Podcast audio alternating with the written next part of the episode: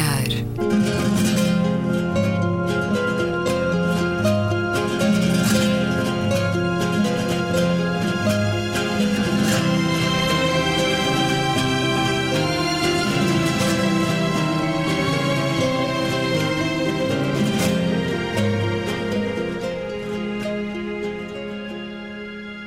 Bem-vindos a um certo olhar. É uma conversa na Antena 2 com Luísa Schmidt, Gabriela Canavilhas, António Araújo e Luís Caetano.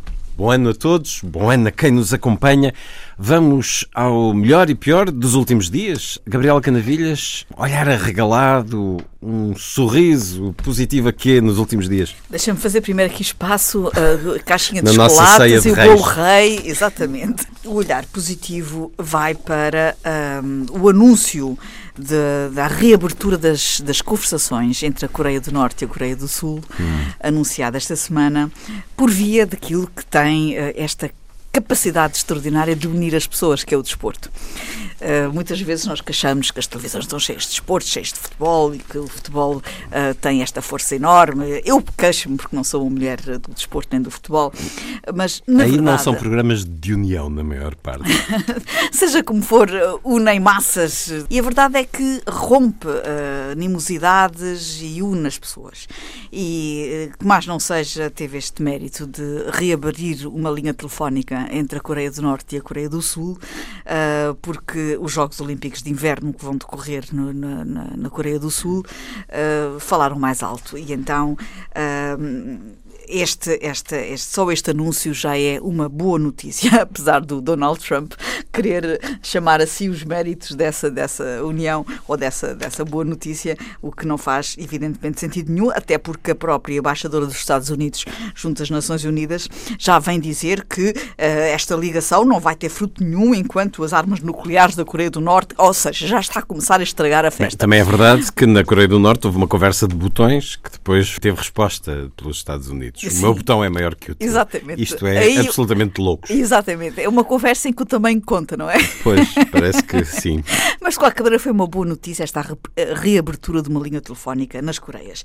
Também é interessante o que se avizinha, aliás, este, este sorriso, este olhar uh, positivo é mais de antecipação, porque na próxima semana vamos certamente saber mais coisas sobre o livro do Michael Wolff, uh, que uh, decorre de 200 entrevistas a diversas personalidades sobre uh, conversações relativas à Casa Branca e a tudo que levou o Trump à Casa Branca.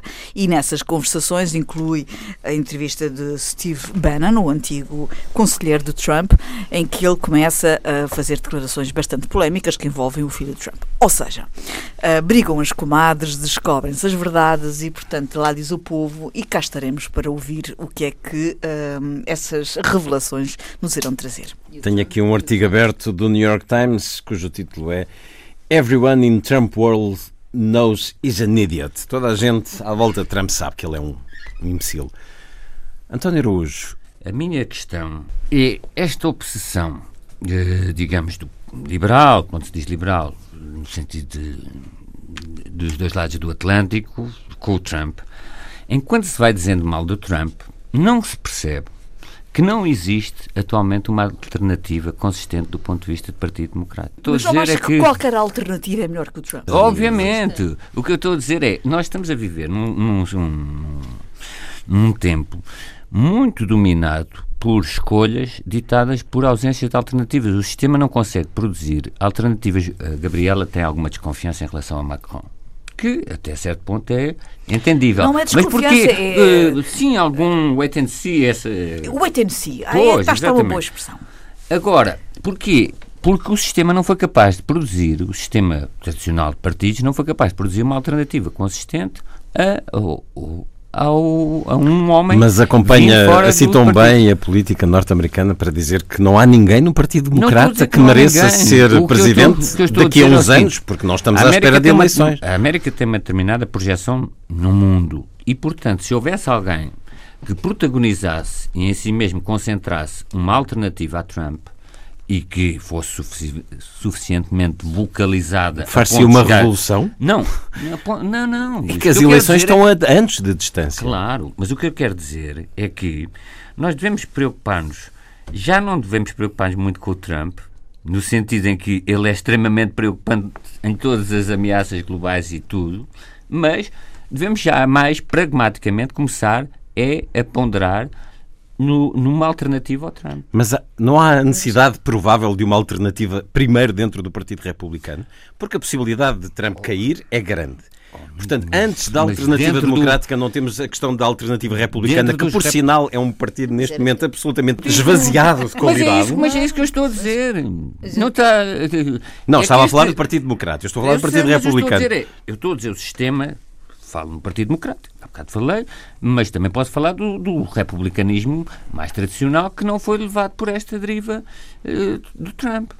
E esse republicanismo não é capaz também de produzir, uma, não há uma alternativa ao Trump, quer do, do ponto de vista do Partido Democrático, quer no interior do Partido Republicano. Mas defende sinceramente que não há uma alternativa a Trump, ou seja, não há ninguém melhor não, que Trump. Eu, não, não, oh, é eu não estou a dizer. Eu não apareceu ainda ninguém que se notabilizasse, que tornasse é mais é coeso, que tornasse coeso e que, que liderasse mas fundo o Partido Isso não é saltar etapas? Não é saltar etapas, ainda é o partido a recompor-se internamente e era muito importante realmente surgir uma figura. Fala-se do Al Gore, mas o Al Gore eh, não, já, já veio dizer que não está disponível, portanto era preciso uma figura forte e importante que uh, fizesse um contraponto e uma, enfim, quer dizer, talvez a, a, Obama, não é? Michelle Obama, também se fala nela. Mas, mas ainda Vocês não, estão a olhar muito longe. Não, não temos um problema agora na Casa Branca mas, que terá que ser resolvido, se calhar, com a substituição de Trump dentro do Partido Republicano. e essa substituição será do vice-presidente Mike Pence. Não há alternativa a isto. Isso então, talvez seja um cenário que eu quero... mais interessantes. Quando o presidente é destituído, entra o vice-presidente. Mas o, tá bem, mas o, o Luís está a falar num não está a falar numa alternativa estamos, de destituição. Mas nós não temos que pensar em nada. É, é as regras da democracia americana. Nós temos que pensar, está bem, mas gostaríamos nós que houvesse já uma liderança no Partido Democrata que acabasse por uh, levar os americanos a votar noutra. Daqui noutra, a quantos anos, Luís? Daqui a dois, não sei daqui, não sei quando é que são as eleições. Não, são daqui a três. É... Agora a questão, não, não, quanto a mim, não é tanto essa de, de pensarmos neste wishful thinking de uma destituição do Trump. É mais pensar nas próximas eleições. E essas preparam-se agora. Sim. Começam a preparar-se agora. O, cam o, caminho do Obama para chegar à presidência começou. Claro. Foi uma, longa, uma corrida de fundo. Mas e nós eu, acompanhamos tão bem que mas, sabemos todas amigo, as corridas que estão a começar agora. A minha preocupação é que chegue-se à data das eleições e toda a gente disse mal de Trump de uma forma inorgânica, muito vocal, etc. Mas não se criaram as bases, até do ponto de vista de financiamentos, que na política americana são muito importantes, para apostar numa alternativa credível a Donald Trump. Isso para mim é mais preocupante, eh, ou está a ser cada vez mais preocupante a, cada dia que passa. Vamos ao seu olhar positivo. O facto do Estado ter pago integralmente as seis pinturas da Vieira da Silva, o que é que significou, numa só tranche, o Estado comprou uh, os seis quadros da Vieira da Silva para enriquecer ou manter uh, uh, esse acervo na, no, no Museu Arpado Cezantes Vieira da Silva, e, já agora, numa altura em que se vê a Fundação Século, vê-se estas coisas assim, uma nota muito positiva. Não há nada ainda de concreto na Fundação claro, Século. Mas vê-se as coisas concretas que há eh, e que são objetivas é os familiares eh, contratados, etc. Mas que é isso, típico em tantas empresas. Claro, mas aqui estamos a falar de uma fundação. Agora, o, uh, uma nota muito positiva para o trabalho que há de divulgação, não só da, do trabalho da Vieira e da, da obra da Vieira da Silva e do Arpado Santos, mas todos os pintores e outros artistas contemporâneos e pessoas ligadas, se quisermos a eles, o Alberto Lacerda, etc. E uma nota muito positiva para a Fundação Arpado Santos Vieira da Silva e, se me permite, para o seu presidente, António Gomes de Pinho, que tem feito um trabalho importante. E este, e a manutenção Uh, foi, como sabe, isto estava na, na, cedido até 2015, portanto o prazo de, de, cedência terminou em 2015. O facto do Estado ter conseguido comprar e ter conseguido pagar todas, uh, logo numa tranche, evitando os juros, é uma boa notícia para, para a cultura portuguesa e acho que é uma boa notícia hum, para, para as finanças também. Para, sim, e também para, para as finanças. É bom ter havido esta folga orçamental que permitiu pagar aos herdeiros do, do colecionador Jorge Brito estes 5,55 milhões de euros. Luísa Schmidt, o teu olhar arregalado neste primeiro programa do ano. Bem, eu queria pôr em relevo três mulheres uh, que são exemplos de coragem e elevação de espírito. A primeira uh, chama-se Anne Muzishuk e é ucraniana. A segunda é a segunda, não estou a dizer por ordem, tu, tu, a segunda é Maria do Céu Conceição, que é portuguesa, uh, e a terceira, uh, a brasileira Carmen Lúcia. E porquê? Um, a, a, primeira que eu referi, que é campeã de xadrez, Estive a ucraniana, para, para vos propor isso como a tema. ucraniana Anne Muzishuk, uh, o que é que ela fez? Ela é dupla campeã mundial de xadrez e entre 26, de dezembro, 26 e 30 de dezembro realizou-se o Campeonato Mundial de Xadrez uh, na Arábia Saudita e ela não foi. Portanto, recusou-se a usar uma veste feminina saudita, a chamada túnica larga, a abaia, e, portanto, perdeu os títulos, perdeu a possibilidade de voltar a ser campeã mundial. Mas ganhou mas muito ganhou mais. muito mais e mostrou, uh, e, e, deu um grande exemplo ao mundo e à, e à ética que é importantíssimo quando nós sabemos uh, o que se passa uh, com as mulheres na Arábia Saudita. A segunda, a Maria do Céu Conceição, é, é, um caso muito interessante. Ela era antiga assistente de bordo, deixou o emprego na Emirates, portanto ela é já foi a minha entrevistada aqui. E o que é que ela se dedica? Já, pronto, mas dedica-se a tempo inteiro a ajudar crianças e jovens de Bangladesh. Ela é de Vila Franca de Xira, e tem e vive entre Dubai e o Bangladesh e é recordista mundial de ultramaratonas. Fez já sete. sete maratonas em sete países em 11 dias. Extraordinário. Eu perguntei-lhe e não consegui perceber bateu como é que ela Guinness, tinha conseguido. recorde do Guinness e em 2013 foi a primeira mulher a subir ao Monte Everest. Portanto, é uma mulher interessantíssima, mulher e, Ela e criou esta fundação Conseguiu pôr Maria muitas Cristina. crianças do Bangladesh a estudar Exatamente. e chamando muitas vezes as famílias depois também e reunindo famílias. É uma mulher Exato. extraordinária. Uma mulher extraordinária. E ela e o marido eh, levaram crianças lá para, para o Dubai, sete adolescentes para serem adotados, como não conseguiram acolhimento, são eles, foram eles próprios que adotaram estas, estas sete crianças. Hum, e a terceira que eu queria destacar aqui, três mulheres, já para iniciar o ano, é a Carmen Lúcia, que é juíza presidente do, do Supremo Tribunal do Brasil, e o que é que ela fez? Ela recusou uma intenção ah, do presidente brasileiro, do Michel Temer, que tentou incluir no indulto de Natal habitual que todos os presidentes brasileiros fazem, ele tentou incluir condenados por crimes não violentos, mas, sobretudo, o que ele tentava tentar fazer era que era indultar uh, as, os, as, os, condenados, uh, do, concretamente do Lava Jato e, e, de casos de corrupção. E ela, a juíza Carmen Lúcia, uh, recusou-se e diz ela que se verificaria uma situação de impunidade, é? porque o indulto tornaria as penas tão insignificantes que as pessoas e a sociedade se sentiriam desprotegidas, em especial nos, de, nos denominados crimes de colarinho branco. E, portanto, Uh, são três mulheres que efetivamente nos dão razão para ter esperança. E o seu sobrolho franzido, António Araújo? O indulto ao ex-presidente Fujimori foi, uh, no Peru, foi uma coisa escandalosa e, aliás, não por acaso... Não acredita nas razões humanitárias? Não. não é que se prenda lá Jato. Surgiu, uh, surgiu um, um manifesto cujo primeiro subscritor e redator está muito bem escrito, como é evidente, é o Mário Vargas Llosa, não sei se viu, viram. Foram e ele próprio nesse, nesse, Sim, mas eu penso que o Mário Mais Vargas Llosa claro. ultrapassou, ultrapassou um bocadinho isso, tanto que até sim, já não. Também foi meu convidado, também me falou disso. Penso que não, não viverá já no Peru há muito. Mas é por puro patriotismo que o faz e, portanto, vamos acreditar nas boas razões. E, e, e, nesse manifesto nega a existência de razões eh, humanitárias que realmente não parecem muito patentes e, para além de mais, lembrando as vítimas, lembrando tudo da corrupção, etc. etc. O meu sobrolho franzido eh, irá para uma notícia nacional surgida, penso muito recentemente, tão recentemente que até é de hoje ou de ontem. As Forças Armadas perderam um quarto dos efetivos em 10 anos. E, e, portanto, até 2016 o número de efetivos reduziu-se em 10 mil, já estão abaixo dos limites mínimos. Quantos são agora? Uh, não tenho aqui o, o, dado, mas eu, como defendo o serviço militar obrigatório, é um serviço cívico obrigatório, o facto de ser rejeitado o serviço militar obrigatório, ou um serviço cívico obrigatório, que em tantos países existe, é pena. Quanto a uma notícia internacional, é os custos que o Charlie Hebdo está a ter com a manter a sua segurança. Isto é, que há, em 2015 toda a gente foi Charlie, etc.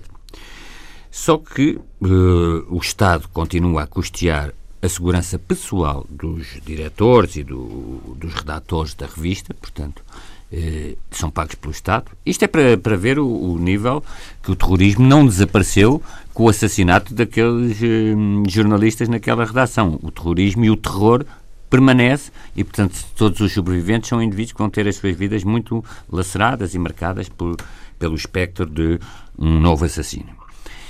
Quanto às instalações eh, do, do Charlie Hebdo, não são eh, custeadas pelo Estado, isso implica que esta revista gaste cerca de mais de um milhão de euros anuais só na segurança das suas instalações. O que não porá muito em causa a sua sobrevivência? Porque uh, a seguir aos atentados verificou-se um número recorde de vendas. de vendas. E 63 milhões de euros, e portanto. Mas no no ano a seguir, como sempre acontece nestes fenómenos muito mediáticos, caiu a pique para Aliás, 19, passou várias, 60 milhões para 19 milhões de euros. Várias polémicas, nomeadamente com o terremoto e tal. Claro, e eles constituíram um, um fundo de garantia, porque o Charlie é, é satírico, mas nesta questão das finanças não brinca, e, apesar de tudo, a sobrevivência do jornal não está em causa. Agora, para garantir a segurança das instalações, deve vender por semana 15 mil exemplares, ou significa 800 mil exemplares por ano. E, portanto, a prazo é possível que, eh, se se mantiver este patamar de ameaça e de irreverência, o Charlie Hebdo desapareça. Ou, ou tenha sérias dificuldades de garantir... As... Os 15 mil uh, exemplares é só para pagar a segurança? Das instalações, Só sim. para pagar a segurança? Sim. Porque não acho 15 mil não, para a França, não. muito difícil de conseguir. Pois, a questão que se coloca é que é um preço a pagar por ter sido irreverente. E, por outro lado, é uma questão que se coloca que é toda a gente é Charlie numa certa altura, mas depois para manter. Uh, mas quem, quem acaba por ser Charlie passado dois ou três anos, acabam por ser os, o Charlie. os, os, os senhores Charlie que, que têm que viver isto. Mas não há nenhum apoio do, do Estado? Não, como disse, o Estado custeia a segurança pessoal dos redatores da, da revista, hum. devido aos constantes ataques que, e ameaças de que são alvos. Ou melhor, a, a, ataques não, ameaças. Agora, não custeia a segurança das instalações, o que significa que aquilo que se passou em janeiro de 2015 pode voltar a, a verificar-se, ou, ou existe esse grave risco, até pelo perfil da revista, não é? Gabriela, o teu sobrolho franzido. Para uma situação que começou, eh, enfim, não é nova, mas eh, tem sido tornada pública eh, nas últimas semanas e muito em particular com uma reportagem passada na RTP1 da televisão francesa esta semana que me impressionou particularmente, que respeita um, às viúvas dos guerrilheiros do Daesh que, uh, após a morte deles, uh, estão, uh, sobretudo aquelas que são de nacionalidade francesa ou europeia e que se deslocaram para o Iraque ou para a Síria para acompanharem os, os maridos ou os namorados. Para servirem e eh, que o fizeram militantemente, de resto, uh, à causa, não só por, uh, enfim, por, uh, por, por, amor ou por, na sua relação afetiva, mas também no sentido de militância.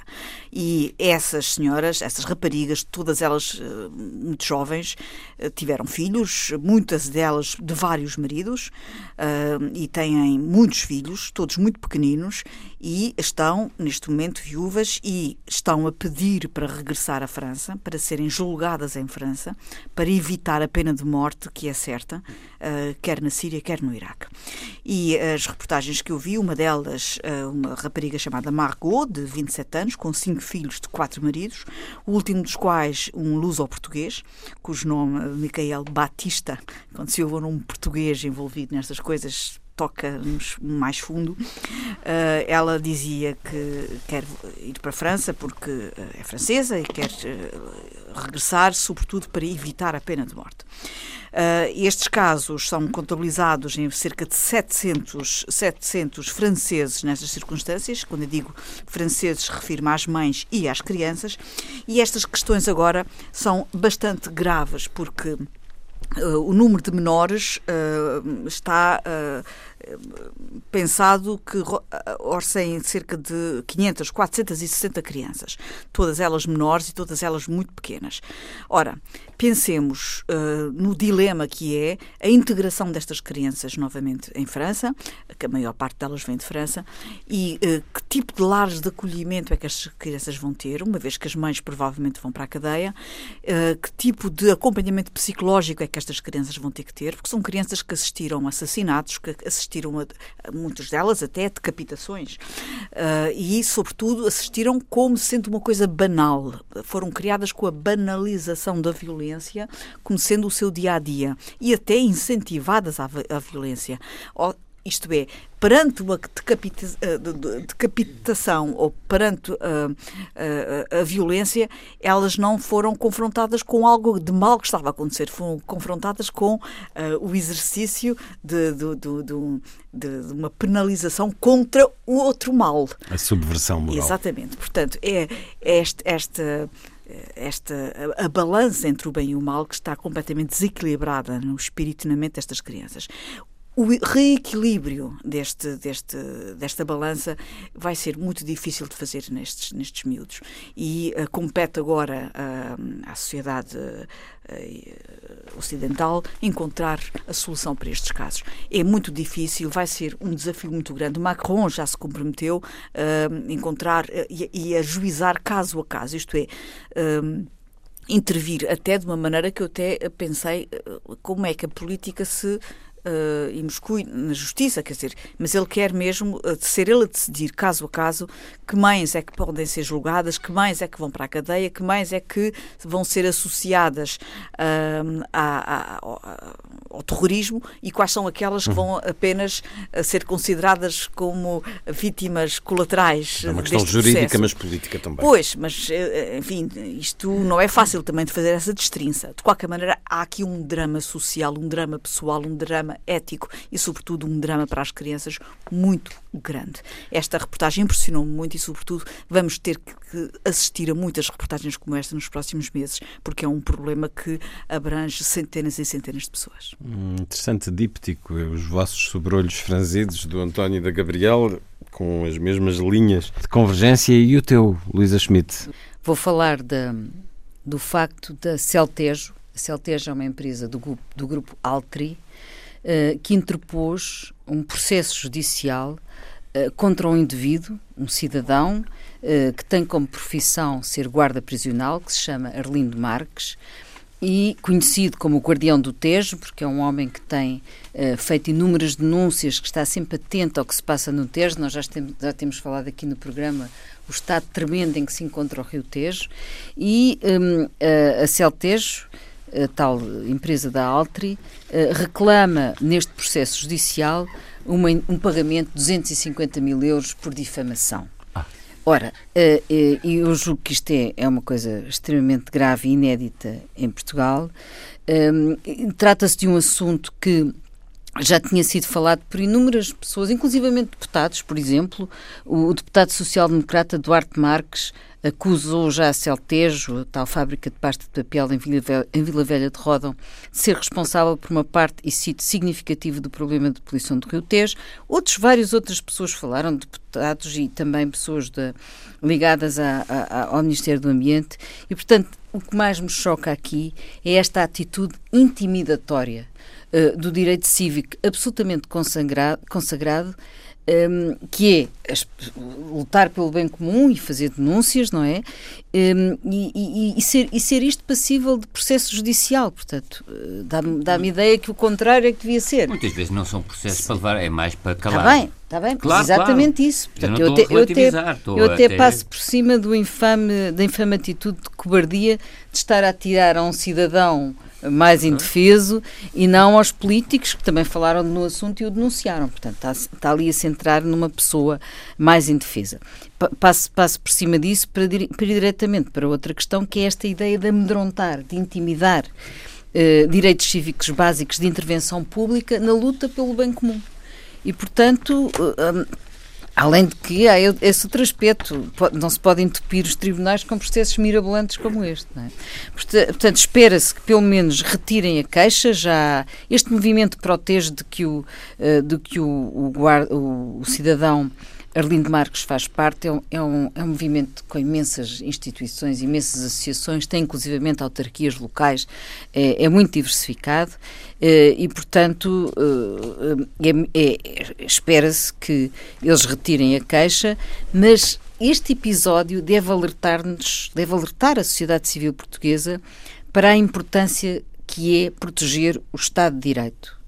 É isso que o Estado, o direito à reclamação, o direito à denúncia, o direito à luta pelo bem comum e, portanto, eh, eh, fica aqui esta nota negativa. A Associação República e Laicidade defendeu o fim da transmissão televisiva da mensagem de Natal do Cardeal Patriarca de Lisboa, referindo que já existe um espaço específico na televisão pública para as várias comunidades religiosas. Leio um texto da Lusa que diz que esta emissão, esta mensagem, teve um formato semelhante ao de um tempo de antena, constitui um privilégio incompatível com a laicidade do serviço público e deve terminar. O documento salienta que a mensagem foi emitida em horário nobre pelo principal canal da RTP sem qualquer tratamento jornalístico e diz que, dirigida genericamente aos portugueses, não se coibiu este ano de ser politicamente polémica ao tomar partido contra o direito à morte assistida. Deve a RTP passar a mensagem de Natal do Cardeal Patriarca, Gabriela Canavilhas? Nós uh, habituamos, e é verdade, nós vivemos num Estado laico. Uh, e temos uh, sempre uh, como prioridade no nosso raciocínio sobre estas matérias esta expressão. O Estado é laico e, e a partir daí construímos toda uma série de, de, de, de discurso. Mas, na verdade, a nossa Constituição, em lado nenhum, diz que o Estado é laico. Não esqueçamos isso. A nossa Constituição apenas assegura a liberdade religiosa e, e, a garantia de que todas as expressões religiosas têm que ter o mesmo espaço e a mesma igualdade de direitos. Uh, mas quando dizemos que o Estado é laico, nós remetemos-nos para uh, a Lei da Separação da Igreja do Estado de 1911, uh, de 20 de abril de 1911, do Governo Provisório da República, quando, da implantação da República, que estabelece aí sim a separação entre Igreja, Igreja e Estado. Mas a nossa Constituição de 1966, e aqui o António saberá dessas coisas melhor do que eu, em lado algum, na nossa Constituição, estabelece a laicidade do Estado. O que estabelece, e volto a repetir, é a total garantia dos direitos iguais e a proibição de qualquer tipo de imposição uh, ou de uh, discriminação face a expressões religiosas. Bom, isto só como princípio de conversa. Uh, nesse sentido, eu diria que a RTP pode muito bem passar a mensagem de, do Patriarca de Lisboa. Uh, e também pode e deve, nesse caso, passar a mensagem do líder muçulmano, do líder ismaili, do líder de, da IURD e de, de, quem mais vier. Daqueles que entender. Uh, uh, portanto, agora, o que me parece é o seguinte: nós temos, de facto, uma sociedade católica e uma sociedade que mantém nas Forças Armadas católica, capelão militar que mantém disciplina da religião e moral para quem quer, nas escolas públicas, que mantém, repara, uh, talvez aqui em Lisboa uh, ou nas grandes cidades as pessoas não se apercebam, mas qualquer inauguração de uma, de uma fonte ou de uma rotunda em qualquer sítio tem o páraco uh, local a abençoar a inauguração da praça, ou a inauguração da fábrica, ou a abertura de, de, das corridas, de, seja do que for, uh, ou da, da, maratona de bicicletas, ou da, da corrida, da, da prática desportiva organizada. organizada. Uh, reparem também os lugares protocolares dos, das personalidades religiosas nas cerimónias públicas. Também já houve polémica com isso. Nós temos, de facto, na nossa sociedade, um lugar especial para os, o representante da Igreja Católica. Está imbuído na sociedade portuguesa. E Uh, estas questões da relação uh, de, uh, na sociedade não são instituídas por decreto, nem pela Constituição, nem pelas leis ou está apegado às pessoas ou não está. E de facto está apegado às pessoas esta necessidade de ter uh, esta, esta relação institucional com a Igreja. E deve estar também pegado aos organismos públicos, às empresas públicas? As instituições públicas refletem o sentir da sociedade. Luísa Schmidt, tua opinião? Bem, a RTP deve noticiar a mensagem do Cardeal como, como aliás, eh, eventualmente noticiaria a mensagem de outras figuras religiosas, se as houver, é? como, como aliás noticiou a mensagem do Papa. Um, a mensagem do cardeal, do cardeal Patriarca é um acontecimento importante porque este país é, como já foi dito, maioritariamente católico, e, mas do meu ponto de vista a atitude que a RTP eh, deve ter é noticiar a mensagem do cardeal. Isto é uma coisa completamente diferente de transmitir em direto, como faz com a mensagem do Presidente da República. Uh, portanto, e do Primeiro-Ministro. E do Primeiro-Ministro. Portanto, a neutralidade e a laicidade do Estado é uma coisa vital para o país e para a própria Igreja. Eu acho que é, é vital manter esta separação. A, a Igreja beneficia até desta separação para equilíbrio social, não é? Eh, e depois, a linha editorial da RTP é que tem que escolher que relevo é que quer dar à mensagem do Cardeal Patriarca. Parece-me que é isto que, que, deve que deveria ser seguido. Portanto, noticiar a mensagem. Uh, e não dar quer dizer, dar-lhe o mesmo lugar que o Presidente e o Primeiro-Ministro, julgo que um, não será o mais, mais evidente, não é? Seria melhor uh, noticiar e aí acho bem. Agora, também ao mesmo tempo, a última coisa que a sociedade civil precisa nesta altura é a fabricação deste problema. Portanto, dá a ideia que também estamos aqui a coçar para ver se cria comissão. Portanto, um, e por aqui me fico. António, sua opinião. Há talvez uma nuance em relação à leitura que fez a Gabriela, que a nossa Constituição consagra o princípio da separação da igreja, das igrejas e do Estado.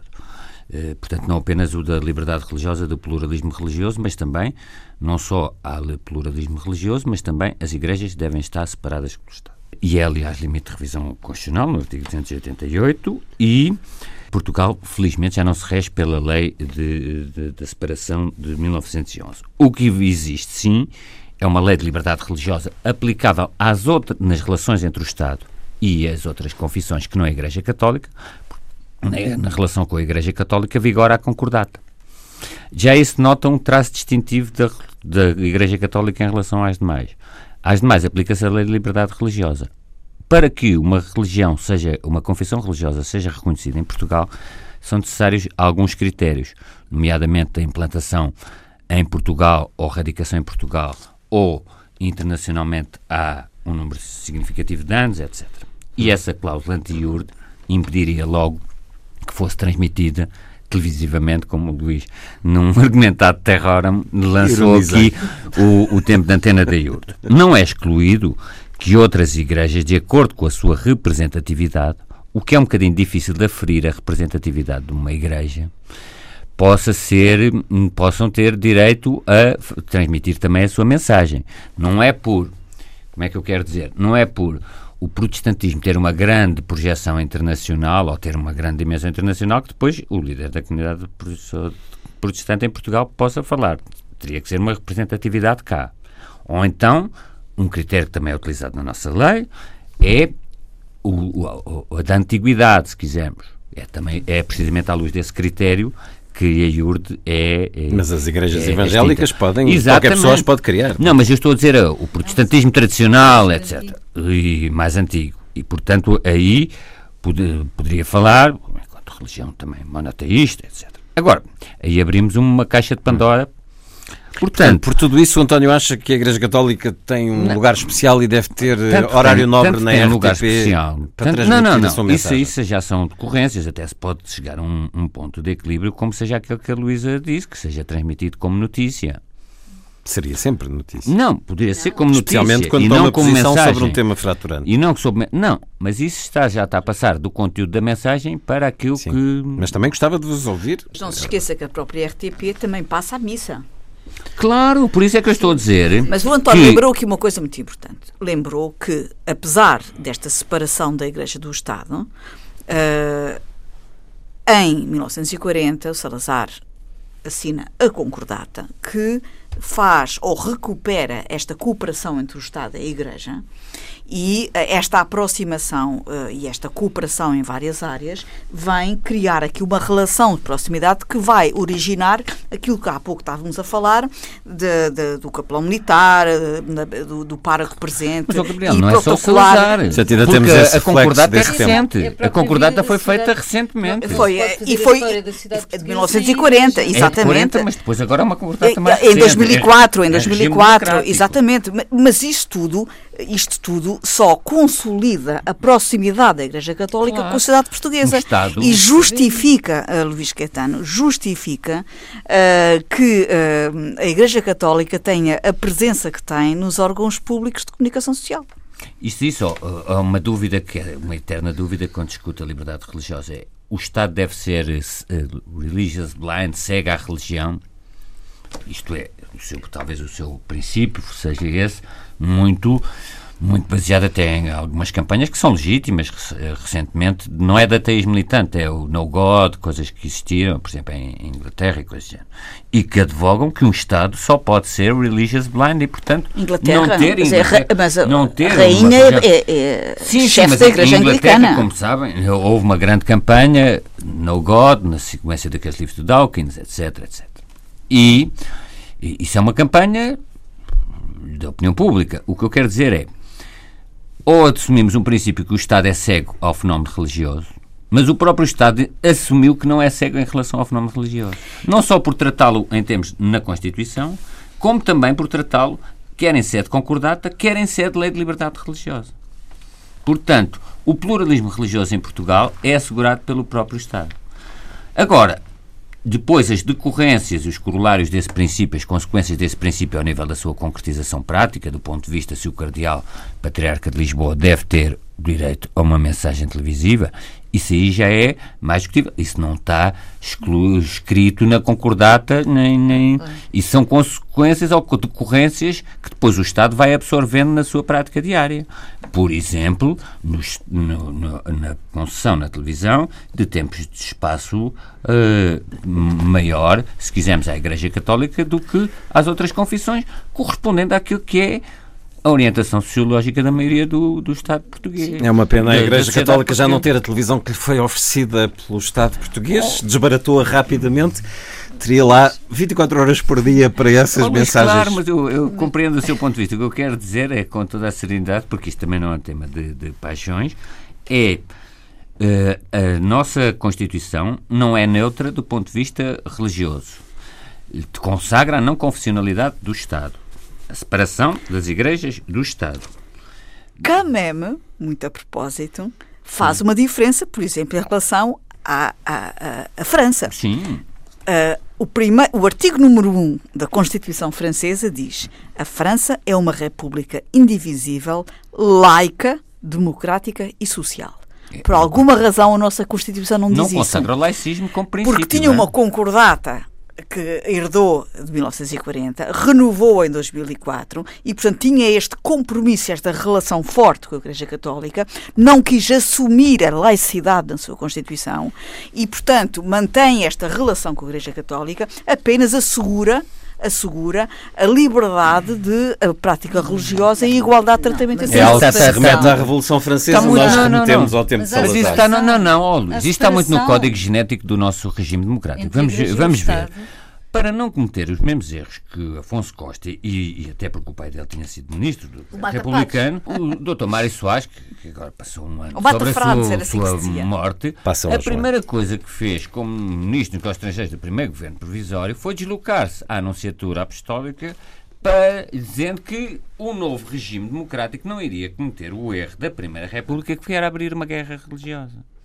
Portanto, a relação com a Igreja Católica de não hostilidade militante, de não laicismo militante, está inscrito no código genético do nosso regime democrático. E por isso é que esta separação equilibra tanto a Igreja. É bom para a Igreja e é bom para o Estado. Só se levassem em última análise o seu princípio da uh, religious blind, do Estado ser completamente cego, a RTP não poderia, ou de um laicismo total, a RTP não podia transmitir a, a- a mensagem de- do Papa. Mas podia fazer uma reportagem sobre isso. Não podia- Mas a RTP não transmite a mensagem. Não, não Mensagem. podia. Mas transmitiu, por não exemplo, podia. a missa e foi até muito. Não podia dar- transmitiu a missa do, do, do Natal de- de- em direto do Papa. Não podia, por exemplo. Transmite, E transmite a, eh, igre... a, a missa todos os dias e é muito importante para a sociedade portuguesa novo, porque é dominantemente transmite católica. a mensagem de ano novo do Papa. Não, Não, mas transmite a missa. De, agora o que eu Faz quero dizer é o seguinte: sobre. é transmite. não transmitir a, a uma, uma- uma um- não fazer sobre- uma notícia. Reporta. Acha não, que- não, que não, não, se deve fazer uma notícia? Mas quem é que está a dizer? Estou a dizer que Não, não, transmite a mensagem na íntegra. Na íntegra. Pois, como faz com o Sim, não o faz de uma o forma oficial, primeiro-ministro. sim, do princípio ao fim, Sim, tem razão. sim, Não, essa é uma, nem É uma passa reportagem. É uma coisa segundos. completamente Sim, sim, diferente. sim, é verdade. Eu até gosto tanto de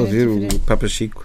Eu também gosto imenso do Papa Francisco e, e acho que foi muito boa ideia passarem na RTP2 a missa do Galo com ele a- em direto do- de Roma. Foi lançada uma petição contra a gestão privada no Teatro Municipal Maria Matos. O ex-diretor Mark de Putter, o programador Sérgio Hidalgo, o coreógrafo Bruno Cochá e o encenador e dramaturgo Ricardo Neves Neves contam-se entre as personalidades que assinaram esta petição. Leio uma notícia da Lusa. A petição surgiu na, sequência de uma entrevista ao público da vereadora da Cultura da Câmara de Lisboa, onde Catarina Vaz Pinto anunciou a intenção da autarquia entregar a gestão do Teatro Municipal Maria Matos a privados. Questiona esta, esta baixa assinada, esta petição, a entrega à gestão privada de um espaço municipal onde nos últimos 10 anos se fez um investimento público continuado e onde se realizaram obras de requalificação do espaço. A entrega de Maria Matos à gestão privada não só anula todo este trabalho e investimento público, como oferece os seus frutos de mão beijada à entidade à qual vier a ser concessionado, pondo em causa a vocação pública que este equipamento conquistou, empobrecendo a cidade e o território onde se insere. Lê-se no texto desta petição. Os assinantes reclamam ainda um maior debate público e maior investimento público na cultura e sublinham que não se pode perder mais nenhum equipamento cultural do município. A sua opinião sobre isto, António Araújo? Eh, há aqui talvez um ponto que é o seguinte: eh, quem, quem está a mobilizar isto são as pessoas afetadas por uma eventual entrega hum, a, a uma gestão privada, não é? Corrija-me. Pessoas do meio artístico Não, mas pessoas que, estão, que estão- acompanham e que Não, conhecem. mas, O eh, Marco corri- Deputeiro agora está na Cultura Gesto, ele foi substituir o... Pois, eu não sei se são pessoas só do meio artístico, são pessoas que tenham interesse pessoal e direto, como costuma dizer, nesta questão.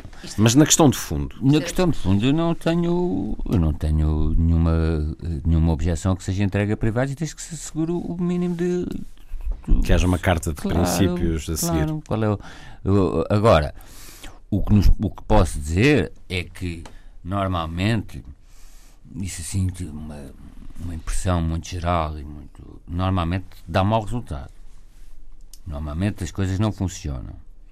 As E coisas- coisas- Dando as coisas a privados, é Não, isso? normalmente estas questões das cartas de intenções, etc., não dão, não funcionam muito nos terrenos da, da cultura, etc., etc., não funcionam muito.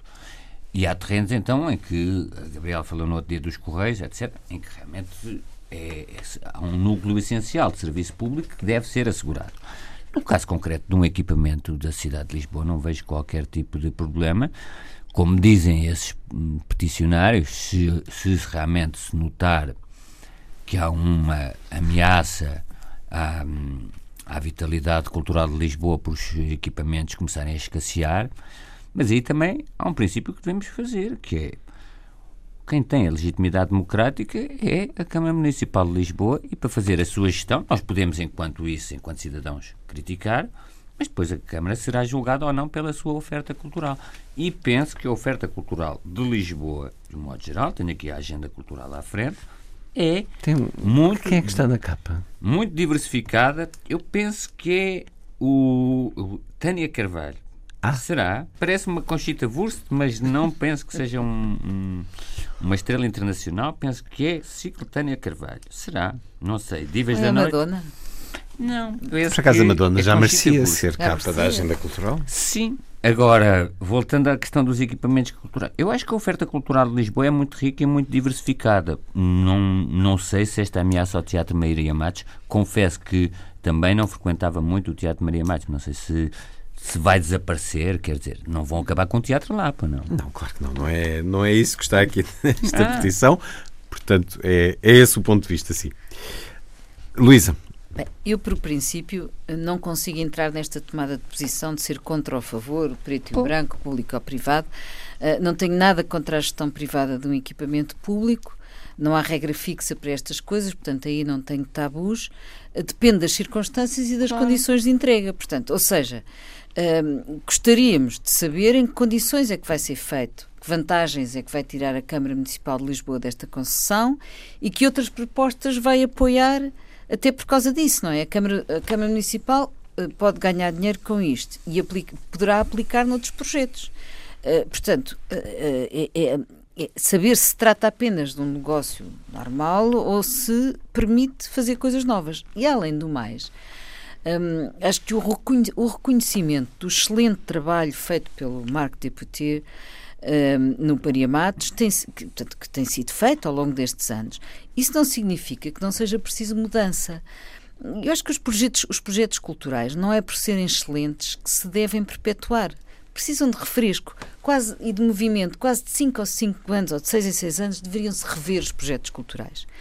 Portanto, o que precisamos, eh, a mudança pode ser necessária, não é? Portanto, o que precisamos de saber, neste caso do Maria Matos, é, primeiro, quais os termos da proposta da Câmara, o que é que, é, o, que, é que o interesse público fica a ganhar eh, nesta concessão neste negócio e depois que projetos tem a Câmara para aplicar esse dinheiro. É para pagar dívidas ou é para aplicar noutros projetos culturais? Se for, não, é, é preciso saber, portanto, e atenção, como estávamos aqui a dizer, não se trata de vender o Maria Matos aos privados, não é isso, não É uma uma privação. Uma conce- Não, e não é como ao Cinema Europa, ou até como, de certo modo, o, Ti- Não, o é Tivoli, uma nem o. Maria Matos vai para centro comercial. Portanto, o Maria Matos vai continuar a ser um teatro. Hum, Fala-se que pode ser revisteiro, popularucho ou de entretenimento.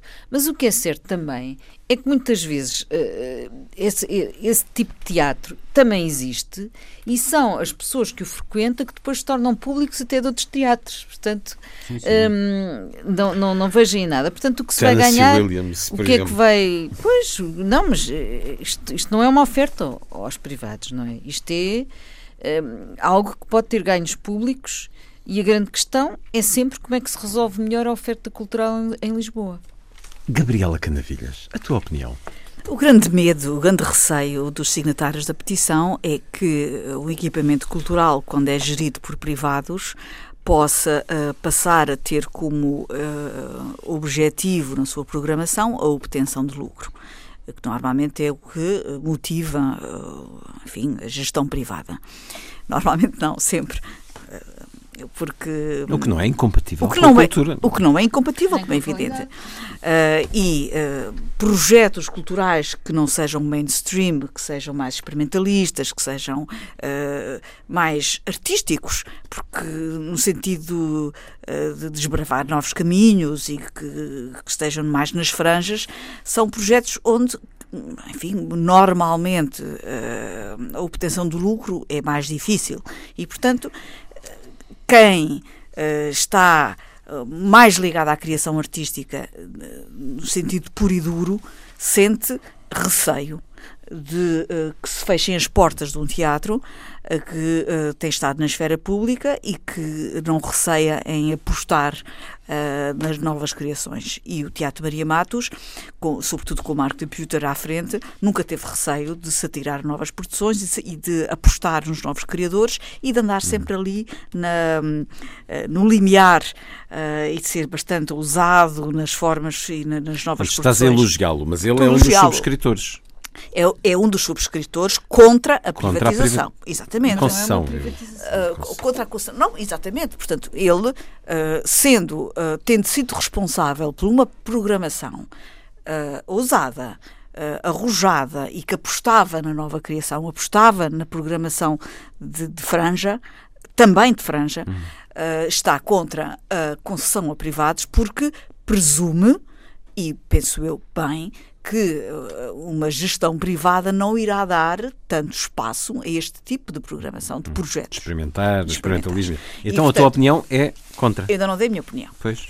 Estou só a explicar a razão porque uh, há este tipo de receios. Portanto, uh, os receios estão e fundamentam-se aí na, no, no, medo que quem está no meio artístico, quem exerce, quem produz, uh, possa perder um espaço de experimentação, um espaço de criação mais livre. E tem razão. Tem razão desse ponto de vista. Uh, portanto, o que é preciso é que, como dizia a Luísa, e, e, muito bem, que quem uh, o caderno de encargo, o contrato de programa para a concessão, seja uh, bastante claro e bastante firme, consagrando um espaço para também este tipo de produções que, de alguma maneira, fizeram a marca do Maria Matos, sobretudo no, nos últimos anos. Como dizia também o António, e bem, Uh, na cultura, estes contratos de programa ah, são difíceis de fechar e de garantir que se cumprem, porque esta esfera do indizível, esta esfera do. do, do, do uh, é a cultura sim, estúpida. uh, do, do, do, subentendido. É, não é fácil de, de, de garantir. E, portanto, mais uma vez, eu compreendo as reticências. Isto do lado, enfim por outro lado, eu agora ponho do lado do gestor. Está a ficar poliédrico. Ponho do lado do gestor e ponho do lado do gestor da EGEAC e da gestão da Câmara. A Câmara já tem o Teatro São Luís. Uh, que é o teatro principal da cidade de Lisboa. O teatro uh, uh, não, São Carlos é do Estado. o Teatro São Luís é o teatro municipal sim, de Lisboa. Sim. E tinha também o Maria Matos, eram os dois. e, portanto, é difícil também a Câmara manter a gestão eh, dos dois teatros em simultâneo. Faz sentido do ponto de vista eh, da lógica da gestão e de ser mais prático, presumo eu, e até eventualmente do ponto de vista económico, ceder a gestão ao, trem um, ehm, e uh, manter uma oferta cultural dinâmica e diversificada em Lisboa. Faz sentido do ponto de vista da gestão. Uh, eu só desejo é que este, esta questão termine bem e termine com um bom diretor artístico no Dona Maria uh, de, do lado uh, da, da, concessão, porque julgo que a decisão está tomada, e que o caderno de encargos para esta concessão seja muitíssimo bem feito e que contraria a opinião do António Araújo. Só, espera aí, mas és contra ou a favor? É, se eu fosse gestora, era a favor se eu, fosse artista, se eu fosse eras artista, contra. Uh, era contra. uh, porque eu percebo a bondade dos dois argumentos, percebes? Hum. Não, eu percebo a bondade Não é incompatível. É uma, uma, só queria deixar aqui uma Rapidamente. nota. A partir de 94, uh, eh, sobretudo, não é, desenvolveu-se imenso o setor profissional das artes performativas, que teve o seu grande esplendor durante a Expo 98. Depois disso veio, veio de facto, a, a declinar progressivamente. E neste momento eu acho que há aqui duas alternativas. Ou, de facto, os profissionais do espetáculo são assumidos pelo Estado como funcionários públicos, coisa que imagino que eles próprios não queiram, não é? Muitas vezes. Ou então tem que, se, tem que se. Não, não, mas espera, mas tem que se desenvolver. Não, mas, mas esta ideia tem que se desenvolver na sociedade civil a sua autonomização e a capacidade de, de fazerem com, com autonomia e de iniciativa, não é? Não pode ser só não pode ser tudo funcionário da Câmara. Portanto, passou-se a vida a tentar criar um setor não, mas profissionalizado. Eles não, mas eles não eram funcionários da Câmara, na, na, atenção. Espera. Eles não eram funcionários da Câmara, não, os mas artistas espera, que lá atuavam, não é? Não, mas percebes o que é que eu estou a dizer? Não se pode estar a querer criar um setor profissionalizado na área das artes, da cultura e agora não tem que ser funcionários camarários, não é? Tem que ser, eh, tem que se criar aqui alguma capacidade Mas não de iniciativa. eram, atenção, não eram. Não, eles quem? Os, os não, a, a, equipa de, do, do, do, do, do Sim, Maria eram, Matos. Eram pagos pela Câmara, não é? Quer dizer, apenas o a orçamento, técnica. Orçamento apenas oh, mas eu não estou a falar agora de Maria Matos, estou a dizer em geral. Hum. Em geral também é preciso sairmos um bocadinho desta. Certo, certo, certo. certo. António. Não, há um princípio também que devemos, devemos ter, eh, quer dizer, não se deve passar cheques em branco a ninguém, mas eu tenho bastante confiança nas capacidades e na sensibilidade artística e cultural, quer da vereadora Catarina Vaz Pinto, quer da diretora, da presidente da GEAC, da Joana Cardoso. Portanto, acho que nenhuma delas deseja transformar o Teatro Maria Matos em algo de vaudeville muito, e, portanto, algumas, Tivoli, é? algumas das garantias, sim, porque aí, aí só uma só uma coisa que eu, que eu a, a- ideia de, de que, de certa forma a Luísa disse que, é para, que pode haver um transvase de Filipe Laféria para Ionesco é um bocadinho diferente. As pessoas podem andar no Filipe Laféria uma, uma vida inteira e não transitar para o, para o Tennessee Não, mas Williams. Mas a outras não. A teatro Inglaterra gera é muito. outros, A é? Inglaterra é um- é um caso típico, é o claro. Uhum. teatro do West End, depois motiva outros. Mas isso não é uma lei eh, da Podem física. trazer o Hamilton Não, para o Maria Matos, é um- que Não é é uma lei da física, mas eu tenho confiança, nas, na sobretudo na sensibilidade cultural e artística da. da- E era interessante ver o que é que elas vão propor, se calhar vão propor outras coisas. Claro. Outros teatros, por exemplo, o Teatro da Ajuda. Sugestões para os próximos dias, António Araújo. Uma exposição que, que estará patente no Museu Nacional de Arqueologia até 22 de Abril, Ouro Antigo, do Mar Negro ao Oceano Atlântico. É muito interessante porque tem 21 peças do tesouro do Museu Nacional de História da Roménia. O Museu de Arqueologia tem feito um trabalho importante e muito interessante e, sobretudo, até beneficiando da sua centralidade.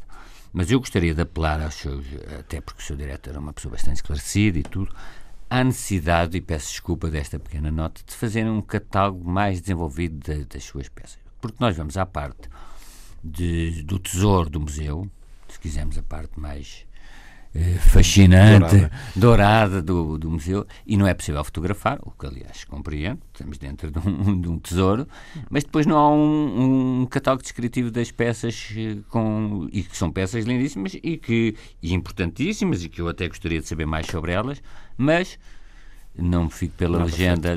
E é pena, e faço aqui este apelo a que o Museu de Arqueologia, com a sua coleção e com o seu trabalho notável que tem desenvolvido, agora com esta exposição Ouro Antigo, começa, começa a produzir um catálogo. A reproduzir em papel. Gabriel Canavilhas, sugestões. As minhas sugestões são audiovisuais. Uh, são duas sugestões. Uma, uh, já estou a preparar uh, os nossos ouvintes, é só para sábado, dia 13 de janeiro, mas dá tempo para se prepararem e também dá tempo para encomendarem se não puderem vir pessoalmente. Na Gulbenkian, à tarde, no dia 13 de janeiro, sábado, uh, podem assistir em grande ecrã e com uma grande qualidade sonora ao documentário de François Giraud, 32 Short Films About Glenn Gould. É um- uma glosa com, sobre as, as 32 variações de Bach. Glenn Gould, como sabemos, é um pianista eh, extraordinário e este documentário eh, é um documentário a não perder que eh, ganhou vários prémios e descreve a personalidade dele em 32 pequenos shots que mostram as várias facetas da personalidade dele, fazendo, como eu disse há pouco, uma alegoria com as variações Goldberg, as 32 variações.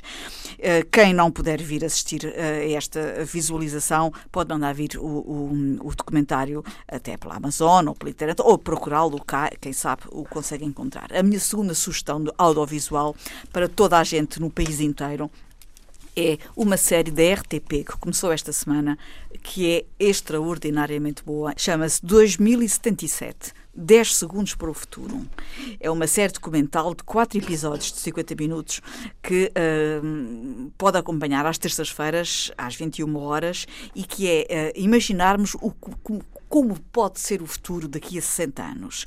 Eh, isto é para eh, Como já é o presente e como será o e- futuro. e É uma série que foi a mais cara de sempre na RTP e foi encomendada para eh, celebrar os 60 anos da RTP. E depois tem eh, entrevistas com eh, cientistas de primeiríssima água de todo o mundo e fazem-nos uma previsão do que é o mundo do ponto de vista científico e tecnológico e todos os avanços que a humanidade vai dar certamente nos próximos 60 anos. É 2077, 10 segundos para o futuro, já tem compradores para eh, ser visto, no, enfim, noutros países e, portanto, é aqui a minha recomendação, muito doméstica, muito caseira, mas que eh, nos mostra também que a RTP é capaz de fazer documentários competitivos internacionalmente. Luísa Schmidt. Eu sugiro um concerto na Gulbenkian de Menahem Pressler, um pianista que aos 93 anos de idade eh, e com seis décadas de atividade musical e uma longa relação também com a Gulbenkian, eh, enquanto membro do, do Beaux-Arts Trio, que vai tocar no dia eh, 12 de janeiro, sexta-feira, uma das uh, obras mais interessantes, o Mozart é sempre interessante, mas o Concerto de Piano e Orquestra número 23 uh, na Gulbenkian, e uh, acho que é de não perder esta uh, absoluta energia vital de Pressler, que continua a contagiar as suas atuações e todos os músicos que com ele sobem ao palco. Foi um certo olhar com Gabriela Canavilhas, Luísa Schmidt, António Araújo e Luís Caetano. Assim, os desejos de uma excelente semana.